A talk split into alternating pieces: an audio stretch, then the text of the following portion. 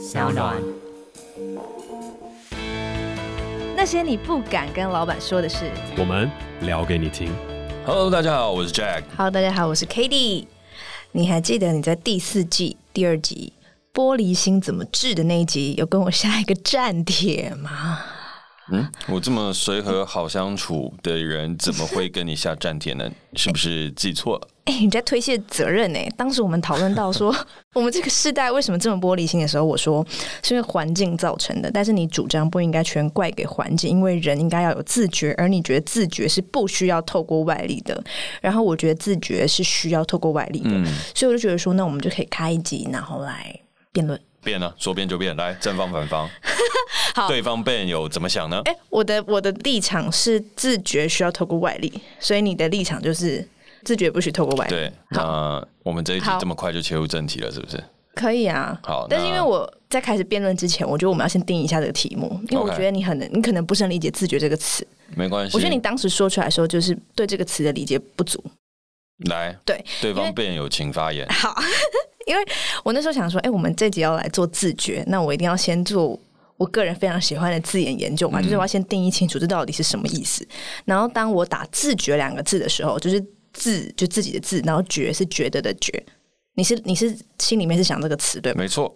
我一打这个词的时候，它所有出现的资料全部都是佛家的用语，就“自觉”其实是一个佛家用语。是的。而你要自觉。才有可能踏上成佛道路，所以“自觉”这个词是非常非常非常高深，就是非常非常困难的一个词。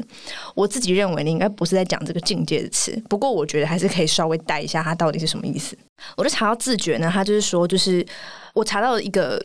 一个网站，它上面就写说，如果你要成佛的话，你要成为觉者，觉就是觉知的那个觉。然后它有三个阶段，就是觉这件事有三个层次。第一个是自觉，第二个是觉他，第三个是觉行圆满。嗯，然后自觉就是说，你可以断掉所有的贪嗔痴。你看，这超难的吧？嗯、超级难！你要断掉所有贪嗔痴，你就自觉了。然后再来第二个步是觉他，就是你不仅可以断离贪嗔痴，你也可以帮助他人断离贪嗔痴。嗯，这觉他。然后最后到觉醒圆满，就是你不是只有在这个时空下可以帮助别人，你可以在整个就是超越时空变成佛。嗯，所以它其实是三个层次的觉。然后自觉是个非常非常艰深的词，但是我就觉得说，嗯，你应该不是在讲这个自觉，因为你讲的东西是每一个人可能在年轻的时候或是成长阶段就能达到的，所以我就觉得你应该讲的是自我觉醒。我觉得你的自觉是在讲自我觉醒，其实是自我觉察。做觉察，嗯，因为就像你刚刚说的“自觉”这个词，它其实有很多不一样的定义方式嘛。嗯、那当然对我来说，呃，为什么会喜欢自觉，就跟我喜欢开悟，就是类似像这些的词汇一样，它具有佛性。嗯、那具有佛性的词的话，我都觉得它是一个很有趣的事情跟东西。但我也觉得，呃，佛性不见得那么样的高深难懂，或离我们有很大一段距离。但是我觉得像你刚刚讲的这个自觉当中好几阶段，我觉得那也的确是我曾经啊、呃、有在研究，然后或我觉得这是啊、呃、为什么佛家当中很强调自觉的一个原因。嗯、但是呢，回过头来到更落地一点的时候，我就会觉得是那也不能称之为自我觉醒，嗯、因为其实自我觉醒也是一件蛮困难的事情。所以其实那时候我在聊的事情，哦、自觉它是一种对于自我的觉察，觉察是是？嗯。它是一种对于自我的觉察，你知晓了自己的身处，然后你知道自己的状态，那你了解了自己，明白了自己的存在。那当然，你说自我觉察下一个阶段，它就像什么？它就有点像是一个自我觉醒，因为你要能够先觉察，然后呢，你才能够去觉醒。觉醒了之后，你就有机会可以一步一步的迈向所谓佛性自觉。对方辩友觉得如何？那你的觉察是指说？你会发现自己是有选择的，是这样。呃，我觉得它不会到那么模糊诶，因为它有一个很重要的东西，就是你会开始关照你自己。哦，对，因为我们大部分生活的时候，举例来讲，我们在职场上面，我们可能大部分的时间我们都在看别人怎么做，我们大部分都在接受很多的 outside information，然后我们大部分都在符应这个社会的规则去做某些事情。嗯，那这个东西它也其实是从小到大当中学校教我们的事情。你不用太了解你的自我，就算你做性向测验，它也只是为了让你自己更快的 fit in 在这个社会当中的某一个某一个状态下，或是很快的告诉你说，哎，你自己应该要往哪条路上去前进。所以，就算有做这些性向测验，它对你的自我觉察基本上也是呃没有太大的意义。自我觉察对我来讲，它是从我们自己主体为出发，我想要去更加了解自己的所有的一切，那这个东西才叫做开始对于自我的觉察。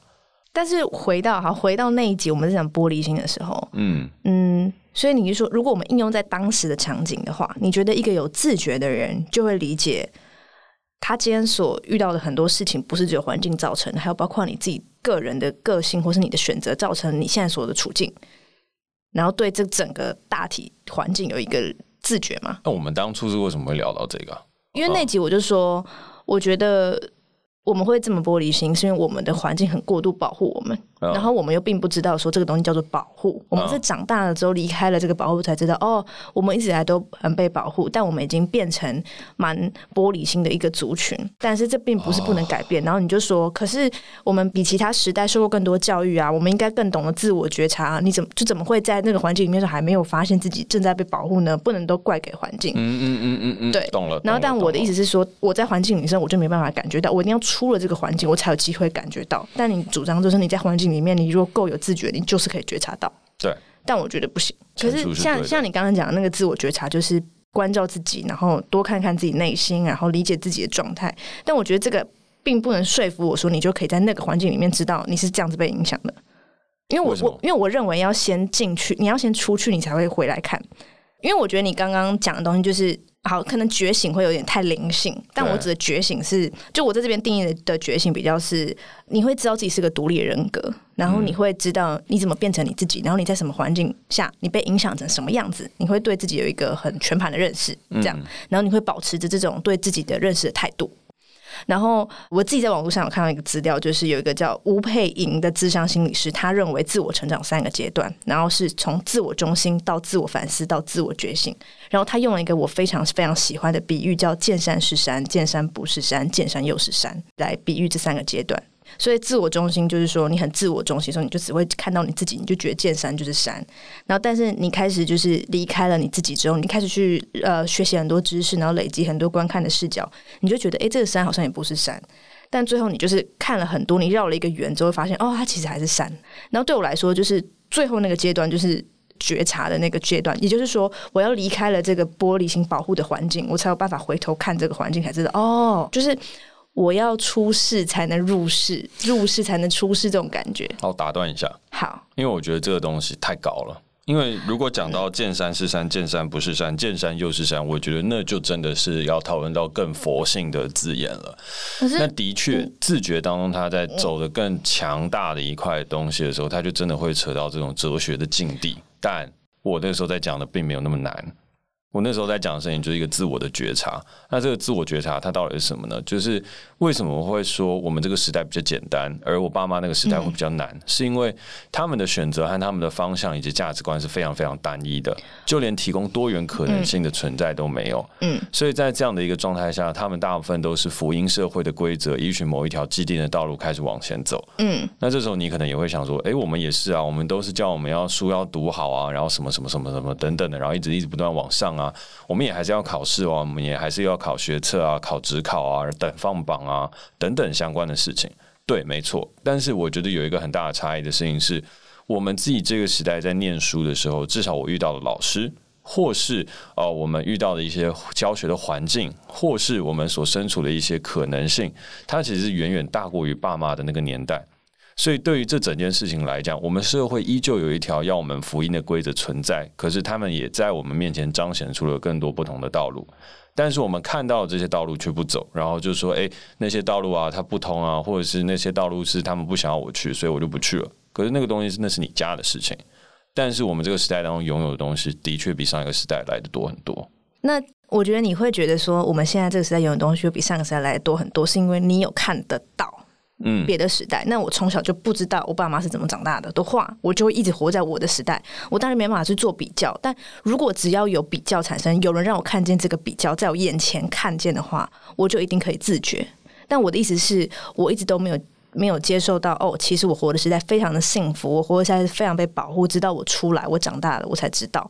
然后这是第一个，第一个我想回应的。然后第二个是，我觉得大家都很喜欢说我们要找自己，做自己。可是我觉得自己这个东西，在你到一定年纪之前，它是碰撞出来的。就是你碰到一个东西，它反弹回来；你碰到东西反弹回来，让你慢慢去建构。它就是很像一个向量，它上面很多条线，然后你要有好多条线之后，它才变成一个面。然后那个面就是你自己，可是你一开始还没有不知道你自己是谁的时候，你是累积那些线，然后你之后才能成为一个一个稳定的自己，就是那个那个那个面。然后我认为它需要透过外面的碰撞之后，它才能建立。但你建立之后，那就是你未来的路是你的功课，你有要去建立那个东西的责任，跟你也必须这么做，你才会找到你的踏实感。但在那之前，它非常需要透过外力。这个就是我说我反对的地方了。好，对，那我们终于可以来到关于这个 自觉令人开心的辩论时间。然后你你说啊，你说 你说，因为像你刚刚讲啊，我觉得的确透过外力它是一个方法，但是否必须，这个就是我们上次在 debate 的一个主题了。因为你说我们这个环境里面，我们受到了很多的保护，所以我们难以自觉，所以衍生出了一些很多的问题。那我的立论和我的主张是，这个东西不能够怪到环境上，它应该有很多是我们自己就可以处理的事。所以，并非所有的东西都要透过外力，但我们那时候就开始思想开始进行一个辩证，究竟外力有没有需要呢？那时至今日，过了几个礼拜之后呢，我们依旧坚持各自的立场。那我这边再清楚的论述一次我的立场：自觉这件事情，我觉得不是说一定要外力的碰撞才会有自己的形塑，相反，事情是外界已经给你一个适性发展的状态。你自己没有去自我的觉察和发自呃内心去审视我们所拥有的这个自省的能力，如果他没有的话，那我觉得那跟外力这件事情是没有多大的关联性啊。那你刚刚说外界给你这个适性发展的状态，你也要有这个外在给你的东西，嗯、你才有办法发展啊。这不就是也是一个外在吗？Everything 都是外在。哦，我觉得你着相了。我哪有着相？着相的意思是说，就像我们那时候回过头来，我们就说自我觉察这个，它是不是一定要有一个外力的碰撞？它是不是要发生某一件特殊的事情或东西，它才能够去引发你的觉察？因为就譬如说是我们那时候在聊玻璃心的时候，我们就说，哎，我们不像是爸妈那个环境，他可能有些时候他有更多的碰撞、更多的苦难来让你去做这个自我的觉察，然后来让你变得更加坚强，变得更加什么？嗯。但对我来说，我们拥有的环境也很好啊。这个环境它不需要什么突然之间撒到的一个外力，突然让你发生了一个什么苦难，发生了一个什么样的事情，你才会觉察到哦，我的环境是长什么样的，我自己握有什么。我觉得自我觉察是一个我们当代人因为拥有了很多所而被蒙蔽的一个能力。你讲好像比较像是感恩的感觉，就是你要知道你有什么，是是这个概念吗？呃，听起来比较像。我觉得它不是感恩，我觉得是你要知道自己所拥有的能力和状态。就是对自己的了解，对，而且没有到那么复杂的了解哦，没有到那么复杂说，就是哦，我的本性要觉醒，然后我要去追求更高的高我，或是我要去追求什么等等相关的灵性跟哲理，没有，而是很单纯的知道你现在英文很好，你要知道你现在起步的起点比大家好，你也知道了这个社会变得更加困难，这一切的困难度都相应提升，但是你也更好。而我手上到底有什么资源？我手上到底握有些什么？我觉得这个自我察觉是非常非常重要。你到底是谁？然后你拥有些什么？从外部到内在，你可以盘点。然后随着你一步一步的进步，你得到了某一些学校给你的荣誉，或者外部给你的荣誉，或者是外部给你的技能，它至于你自己到底有什么样的意义？你有没有办法把它组合起来，变成一个 combo 技？如果可以的话，那你是不是就可以打出更多的通关，打出更多的能力？所以我觉得，在我们这个世代当中，我觉得它缺乏的就是一个自我觉察。但是我们有很多的抱怨，然后没有反观到我们自己身上已经累积了多少好的事情跟东西。举一个实例来讲，我们这个世代的英文水准普遍比上一个世代好非常多。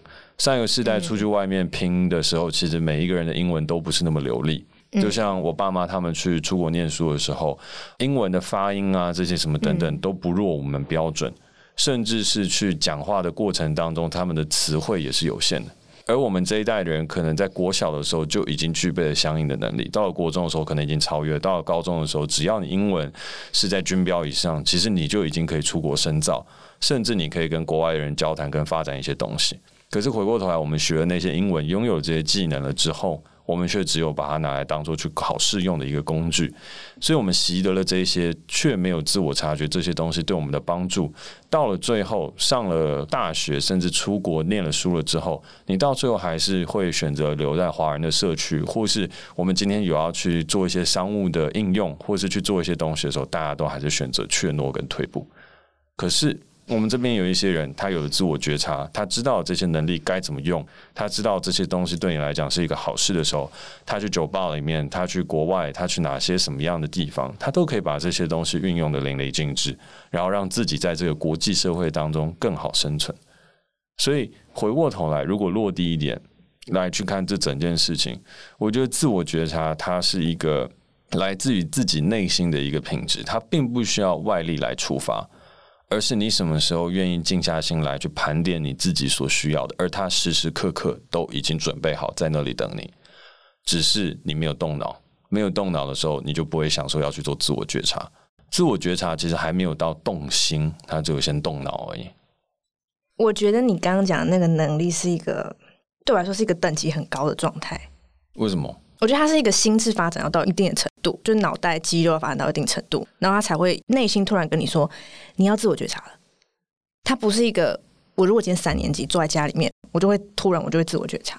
就我觉得它是一个要学习的能力，他学习的那个大门其实就在你心里面，只是你在一定年纪之前，跟你遇到事情之前很难碰到那个门。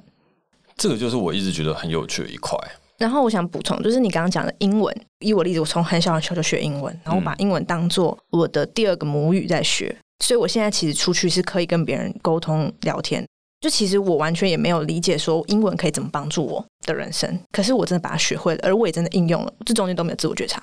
像你刚刚所说的，我把它学起来，然后内化成我自己的东西，但那并不是我自我觉察后的结果。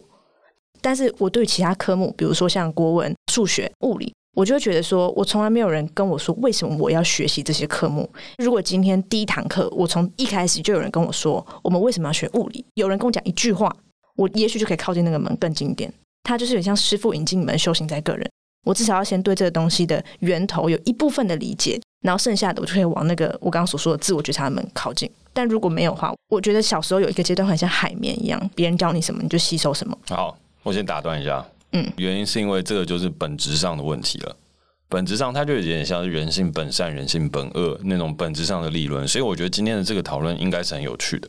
嗯，因为你说的也有可能是对的，然后我说的也有可能真的是错的。嗯，所以我觉得在延伸下去的时候，就像我刚刚为什么说我要打断你说的原因，就是我一直并不觉得人的东西是要靠别人来点醒跟点悟的。举例来讲，就像我数学老师可能有跟我说：“哎，数学其实很重要，数学是一切逻辑的基础。”嗯，哦，老师偶尔都会提到这种。公民老师也会说：“哎，其实你要学公民，是因为你未来行走在社会当中啊，你必须要有一些法律的常识跟知识啊。”嗯，然后学历史的时候，就以古为镜，可以知兴替，就是这些东西，它对于你的未来都是很有帮助的。学英文的时候，老师也都会跟我们提点一些什么样的东西，但都我都觉得，你们跟我讲这些事情，我其实还是没有特别在意我所学习的这些东西。因为那是你们讲的，我还没有这个感受。但是回过头来，事情是，我觉得我有自我觉察的这个能力，并且觉察到这些东西对我是有用的时候，我去筛选性的进行学习，然后并且知道我到底该怎么样去使用它。那我觉得那个时候我在学习和我对这个社会的应对进退和为人处事，它都会有一个值的上面的一个飞跃。而这个东西并不是外力造成的，也不是今天有一个师傅这样敲我一下头说：“哎，嘉凯醒醒啊！”然后你接下来你就可以要去做这一些事情跟这一连串的努力，而是回过头来，我觉得人的本质里面就已经本自具足，含有这个自我觉察的基础能力。你可能没有办法到自我觉醒，但人的本质具足里面，他已经有对于自己的内观以及自觉。可是呢，我们在这一代人成长的过程当中，我们下意识的去压抑这件事情，然后把很多的东西丢到了外界给我们的标签以及印象。原因很简单，我觉得就像那个时候也有在聊到的社群跟网络等等相关的事情，嗯，这些东西它会让我们压抑了我们对于自己内在探索的这个品质，而增长了我们对于外界寻求解答和引导的特性。所以回过头来，在我们这个时代当中成长，尤其是网络时代原生的人，他们自我觉察的这个特性，某一部分的不能说被完全压抑，但是他被引导到一个从外面得到更多的状态。可是呢，我们在自己所拥有的这块环境和资源当中，我们其实比上一代真的又多了很多。然后我们应该可以更靠近，而这些东西它都是本身蕴含在我们自己的内在的品质，只是你有没有静下心来看它。所以你觉得一年级就会哦，六岁就会？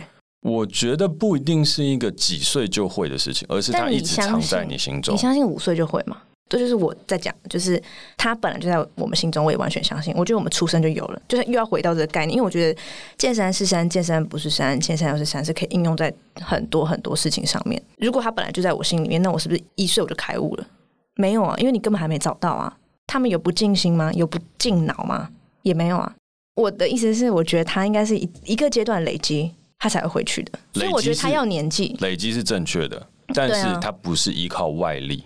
因为你看，你刚刚在讲的事情，举例来讲，你学数学，你要知道它的好与坏，并不是要透过一个老师告诉你说你为什么要学数学。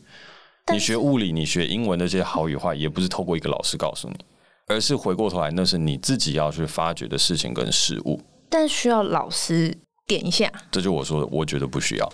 所以你刚刚讲累积是对的，我那时候跟你走在同条路上。可是当你说出像那时候，为什么你会说？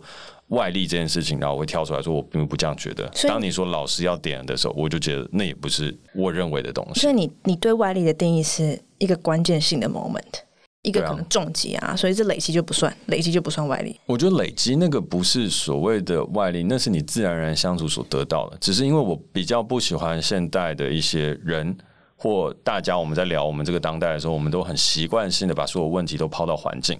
举例来讲，每次聊到教育的时候，大家都有说：“哎，你看欧洲的教育，它所带来的东西，就是它会来让呃学生去写申论题，它会有很多不一样的教育形式，然后去引导学生的哲学和啊、我们的思考的发展。然后讲到美国的时候，又会吹捧美国的一个另外一个教育的方针跟准则。”但回过头来，台湾的教育，它里面所给予我们的东西，其实也是足够多的。但是的确，哦，它的思想不弱，呃，欧洲一样，它是那么样的开放性和多元性。它在填鸭的状态上，它也比美国当中来的多很多。可是，并不代表我们整个教育体制是失败的、有问题的，然后导致了我们现在这整块的问题。反而的事情是，当我们在这整块的教育里面发展的时候，我们不断的累积到现在。那到底为什么有些人会发展比较好，有些人会发展比较不好呢？不是环境，是你有没有去自觉。而这个自觉，并不是因为你今天有没有一个外力去点醒你，而是你自己要静下心来去自省，反观你自身，到底得到了什么，失去了什么？这是我的想法。我知道我要怎么讲，就是我觉得。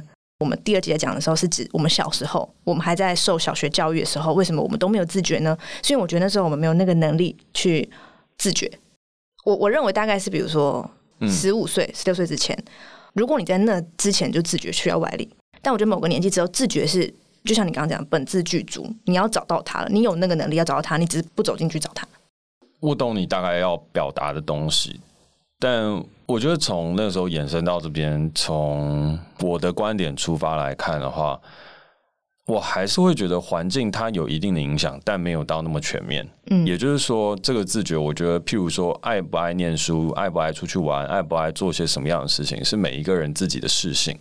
而我们在环境当中，其实在这个环境下，它的事情发展比上一个环境来的更好，也更加的优渥。所以，其实如果我们懂得自我觉察的话，现在这个环境当中，我们所能拥有的，其实比上一代人更多。然后，虽然面对到困难也是更多，可是我觉得这个东西是等比的，一起往上提升。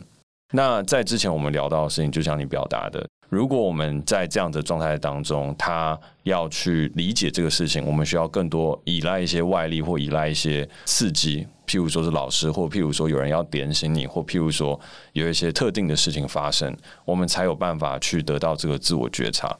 可是我自己还是认为这个是一个比较把责任推到外界的想法，因为我会觉得自我觉察这个事情是你自己要去努力的功课，而不是当你的人生活得很很糟糕的时候，说是环境的问题。我觉得现在有很多的朋友跟很多人，他们会在某一个时间点的时候，就突然说：“对啊，那如果当时在学校有人跟我这样说就好。”对啊，那如果说我们的教育体制是像什么样的状况就好。但是我觉得我们目前所拥有的这些已经够好了。当然有没有进步的空间？当然有。它有没有不对的东西？当然有。可是回过头来，到底是什么样的东西让你自己错过了这一个？自我觉察阶段和自我了解的可能性。那我觉得他的东西，它并不是说全部是因为这个外力没有发生，而是因为你自己没有关照你自己，而是因为你自己并不知道你相处在什么样的境地，或是你今天遇到困难、遇到这些东西的时候，你没有内省在让自己去关照自己。所以你觉得自觉它不是自然而然发生的，它是一个选择。就是当你选择要自觉的时候，你就可以自觉了。应该是说。大家会逃避，大家知道自己在逃避吗？大家知道自己在逃避吗？有些人可能知道，有些人可能不知道。逃避是你要知道你内心有个自觉的大门，你才叫逃避啊！你如果完全不知道它的存在，怎么逃避？我这样听起来，我会觉得你你的意思是，透过选择，你就可以自觉。我回到我国三的时候，嗯、我就说好，我现在要自觉，我就坐在那边，我就可以自觉了吗？我真的很想，而且我已经决定了。好，我，我知道了。我知道该怎么说。我觉得自然累积它会引导出自觉，但是在你的角度当中，自然累积它并没有引导出自觉，它需要一个外力的 trigger 作为触发。在一定年纪之前，嗯。但我觉得人就像法定年龄一样，你成长到十八岁，你就要为你自己的行为能力负责。这是我的论述。所以，当你走到 teenager。因为你的身体就是你自己最好的老师，也是我们在成长当中生理讯息带给我们最好的成长。嗯，所以当这些生理讯息开始不断的增生，开始不断的影响你，让你的荷尔蒙分泌，让你的这些东西开始成长的时候，你的脑内自然的东西就会去改变，你看事情的方向也会有点不一样。就如同你喜欢一个女生，也不用其他人教你。当你喜欢上了这个女生之后，你自己就会有些改变。有很多生理的现象跟心理的东西，它会随着时间自然而然推行。那以前的状态下，没有人去开悟，也没有人去教导这些人。但是人类他本来就有自觉的本质的能力，而透过累积，它是可以在时间内自然而然发生的。那我觉得十八岁法定成年的这个年龄是自觉也应该已发生完成的事情。就算我们现在的社会，它是比较可能我们说给大家的时间是比较宽裕的，但是我觉得在十五六岁的时候，在少年为赋新词强说愁，在你不知道惆怅为何物，可是你却心中一直有一股滋味的时候，如果你愿意多花一点时间，你就会引导出自己的自觉。可是有些时候你怠惰，你懒惰了，或是有些时候你就是错过了。那到了某一些时候，你再回头来看，说啊，如果那个时候有人跟我讲，这样就好了。没有，我觉得这是自然，这是万物生长的时候，你应该在某一个阶段当中就去发生的事情，如同身高成长，如同生理性征的出现，我认为它是自然的。我觉得如果是自然而然发生的，我同意。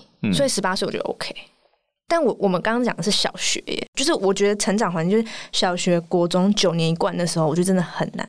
我觉得高中。好，我觉得高中差不多，因为我觉得到高中的时候，你对我们开始学文言文。国小的时候我们学国语，国中以后我们学国文，因为语言有很多层次。然后我觉得语言是思想的载体，你的语言要发展到一个成熟的地步，你才有办法去做很多思考。好，我觉得我自己自觉应该是十七岁吧，就是开始有觉得对于自己人生很多面向开始做察觉，走上探索的这条道路的时候，我觉得大概是十七岁。如果是你刚刚讲的法定年龄，我觉得我过关，嗯，但我就只是在回想说，那为什么我以前没有？是因为我觉得我的语言还没有发展到很成熟的地步，让我可以去做很完整的思考。但如果我觉得小时候看很多书的人，他们的语言就相对成熟，我觉得自觉也会提早发生。就像你刚刚讲，自觉跟脑有关嘛，脑就跟思考有关，那思考一定跟语言有关嘛。你通常在想东西的时候，应该还是会有一些，就我们的思想都是语言累积的，嗯、所以我才觉得生命中的导师很重要。就是如果说我们很多生命这种导师，他们都可以在小朋友还一定就是可能还没到那年纪的时候，就稍微提点一下。我就我相信很多小朋友都可以走上这条道路，因为小朋友就是像我说的，他们是个海绵，他们会吸收，然后他们吸收到一定程度，他们就会自然而然发生。就像我们现在录这个 podcast，也许可以被国中生听到，那他们可能就会成为他们的一颗种子。OK，这个就是我也不认同的地方。好，哪里不认同？因为我觉得我们其实，在 debate 在辩论的这个大哉问的东西，就是我们从上一集当中去衍生而来嘛，嗯、就是玻璃心和这整个环境跟自我之间，到底是环境的问题还是自我的问题？那其实这，我觉得这个自觉的大哉问，其实是在讲这些事情。那我觉得那是自己的问题，你不应该把它怪到环境。原因的事情也是，我一直没有很喜欢一些人去聊的事情，是说啊，如果有遇到一个好的老师，如果有遇到一个什么样的人，如果怎么样怎么样，或者是我今天去上这个课的时候，啊、呃，就像你说的，有一个老师他能够提点我些什么？我觉得这些东西，它都是无论你在什么样的环境。我觉得上帝有一件事情也是公平的，就像我刚刚在讲，你在 teenager 的时候，你在青少年的时候，你会比较惆怅，你会开始喜欢人，无论你书读的多还是少，你喜欢人的那份心几乎是不变的。嗯，他会因为这些东西，然后开始让你要去探索你的身体，为什么？你的身体才是最大的学问呢？嗯，当然，这个东西是我到现在我才能够比较完整的论述，因为身体的奥秘跟奥妙是无穷尽的。但是以前我们都觉得哇，这个东西好简单。可是问题是，这么细小的血管，它到底怎么样能够去传遍这整个身体的血液？到底为什么心脏一次收缩，它就可以把整个血液去打遍了全身上下？到底为什么我们那么多的奇妙现象会发生在我们人的身体当中？我们人的身体一直在告诉我们一些很有趣、很特别的事物，让我们不断的往内探寻跟。开始思考，嗯，所以当这个东西发生的时候，每一个人都公平的面对很多的机会。当然，也有一些特殊的案例跟状况，就是每一个人身体的环境是不尽相同的。可是，我就说八成到九成的人，基本上都有类似的这个进程。而类似的这个进程发生的时候，发现在这个环境、上个环境、上上个环境或者未来的环境，它都依旧公平。所以，我觉得我们的自觉和这个东西，它是来自于你身体当中本身的事情。你并不需要去依赖某一个人或某一个什么样的状态来去特别告诉你，甚至也不需要去依赖书籍。如果我是一定要依赖书籍的，那以前的人他们就不会有自我觉察了。他们以前就是没有书，不识字，在这整块当中，他的资源不足。可是我觉得，在很多很多的状况下，我们其实还是有各种方法可以透过东西去来到觉察。那我觉得自我觉察和这些东西，它也不代表是知识的上升，而是代表我们对自己的认知和理解。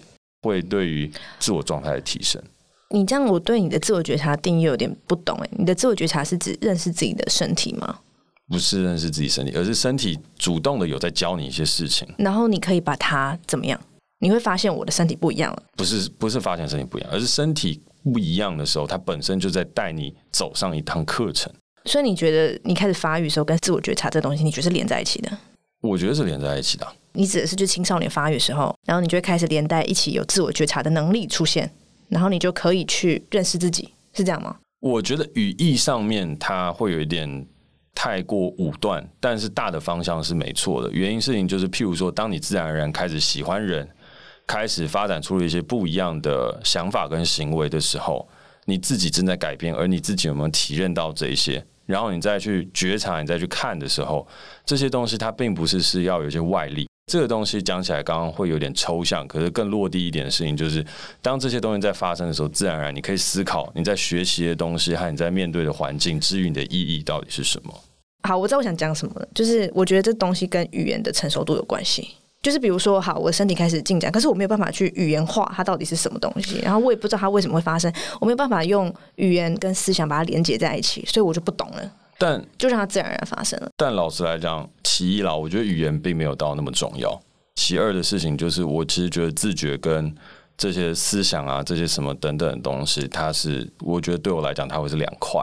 回过头来，我刚刚在讲的事情就是，我们自己在成长的过程当中。我们自己也是我们自己的 mentor，我们自己也是我们自己的导师。嗯。所以你有没有去跟着你的成长当中去关照去看？那讲一个比较实际的故事好了，因为我们觉得我们刚刚在聊太多文字上面的事情。实际的故事就是举例来说，像我那时候国三升高一的时候，就是喜欢一个女生嘛，嗯，然后喜欢一个女生，然后接下来就为了她很想要去学习，很想要去读书，很想要去跟她考上同一所学校。所以我就从班上的吊车尾变成了班上的前五名，然后呢，接下来考了机测，然后考到了跟他同一所学校。那时候我完全知道我自己为什么要念书，所以就在知道自己为什么要念书了之后，我到了高中，然后我看到这些环境跟状态，我就会发现事情是哦，我觉得书这件事情跟我自己心中所想的不同，我想要去选择我想要的一些事情，但并不是一个老师告诉我的。那所以你认为你国三的时候为了追女生念书是自觉哦？我觉得那是一个发展的进程啊。那那是自觉吗？那是啊。那那个女生就是一个很大的外力啊，超级大。如果那女生没有出现，你还会念书吗？那而且你本来该念书也不是为了那个女生。所以我刚刚举的只是一个故事。所谓的故事的事情是这些东西，就像你说的过度的保护了，或者过度的怎么样等等。嗯。那我就觉得那些东西是好像是说我们必须要创造一个事件。但我说的事情是在 teenager，在我们成长过程有很多事情会自然而然发生。所以并不是说要去怪到这个环境，或是怪到某一些事情上面。好哦，最后总结就是，其实我都没有想怪环境。当我离开那个环境的时候，我觉得，哎，如果当时有一点人提点我的话，也许我会不一样。可是我也没有想到这件事发生，因为已发生了就发生，我才能是现在的我。其实我很感激这些事情，让因为现在的我是有能力去重新回味那些东西，然后把那东西变成我现在的养分的。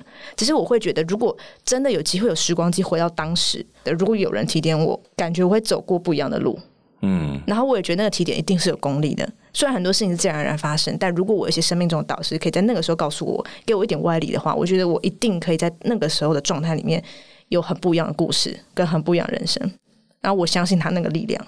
那我也做一个小小的总结，就我觉得其实今天在录这一集节目的时候是一个蛮好玩的过程，就是我们尝试站在两个不同的立场去论述，其实我觉得是同样一件事情。那当然，后面大家都会听到哦，有一些不同的看法跟想法。可是我觉得，如果回到一个 conclusion 的话，我觉得每一个人的成长，他都有自己跟外界之间的相处。所以，无论你是要从自己的角度出发，或是从外力当中去得到更多的刺激，我觉得这都是一个嗯发展当中可经和必经的一个途径。没有谁对谁错，我觉得在辩论、在讨论好玩的事情，就是可以从对方当中去得到自己所得到的不足。像我自己刚刚所学到和看到的事情，就是我觉得我有些时候会很苛刻的去看待别人的用字遣词。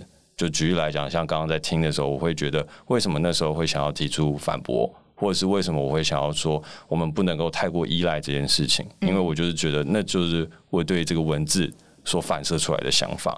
但我觉得本质上面我们想的东西是差不多和共同的，但我们就会着眼一些字眼上的一些问题。那我觉得辩论很好玩，但是就是下一次我们再继续做这样类似的实验和尝试的时候，我们也可以再玩得更深、更激烈一点。我觉得说不定会更有趣。嗯，好，好，那感谢你收听今天节目，我是 Jack，我是 Kelly。然后，如果你喜欢我们的节目的话，欢迎在 SoundOn 上面订阅我们。有任何想跟我们说的话，也欢迎在 Apple Podcast 给我们评分加留言，或是透过底下的链接私讯给我们哦。那我们下次见，下次见，拜拜。